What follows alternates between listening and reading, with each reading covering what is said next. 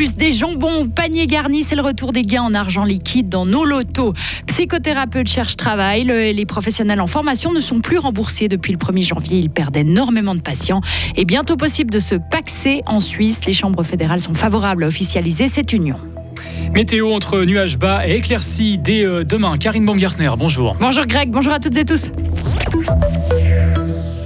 Kin, double kin, carton, les joueurs de l'auto peuvent se réjouir. Ils vont à nouveau pouvoir gagner de l'argent liquide. Depuis le 1er janvier 2021, une nouvelle loi a contraint les lotos dans le canton de Fribourg à remplacer les gains en espèces par des gains en nature, comme des jambons ou des paniers garnis.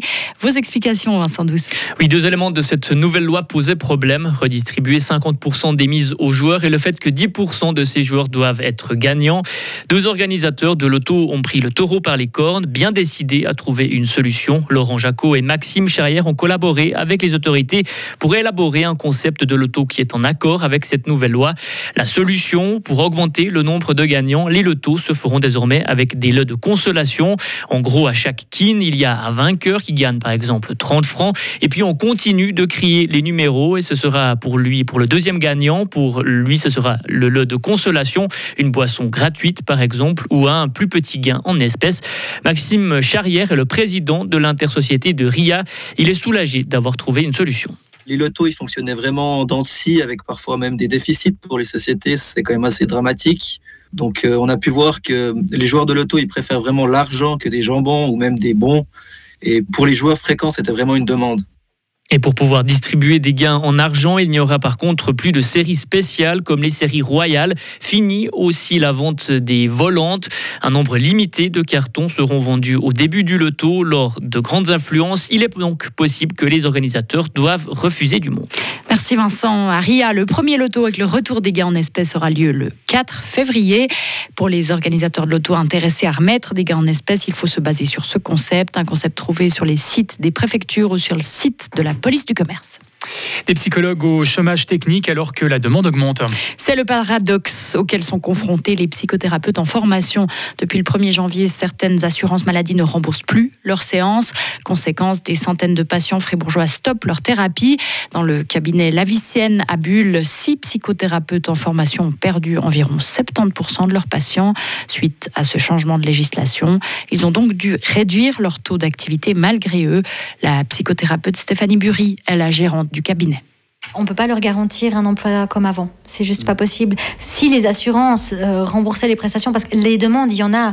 On a tous les jours des patients qui nous demandent des suivis, euh, que ce soit pour des enfants, des ados, des adultes, peu importe. On a tous les jours des demandes tous les jours des demandes.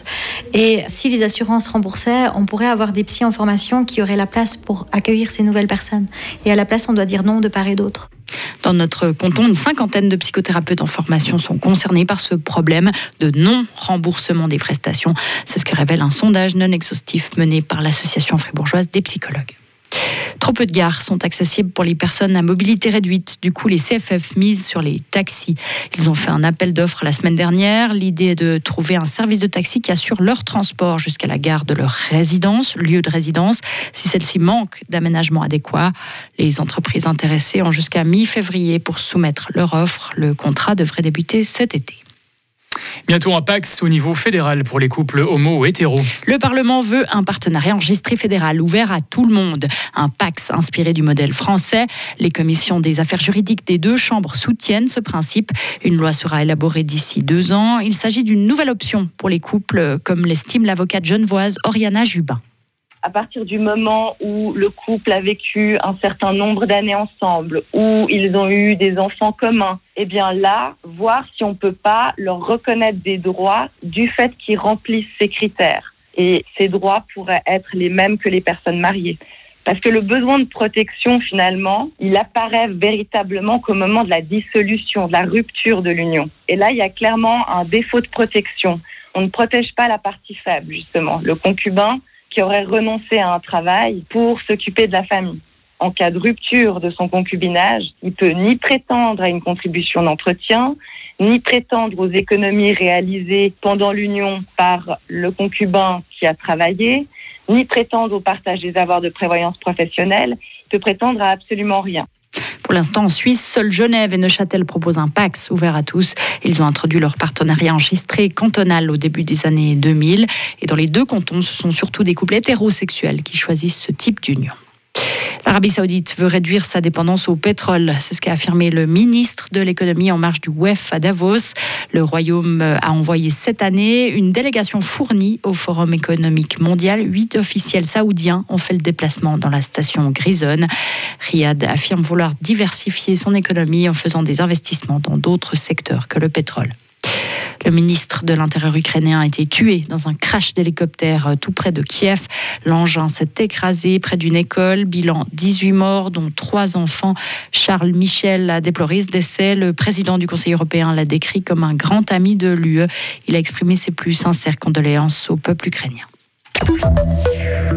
Moras s'apprête à vivre au rythme du Festival des Lumières. Il démarre aujourd'hui et dure 10 jours. Au programme, 20 installations lumineuses, des projections colorées, des expériences mêlant art visuel et musique. Initié en 2016, le festival est devenu une tradition dans le chef-lieu Lacroix, attirant jusqu'à 80 000 personnes les grosses années.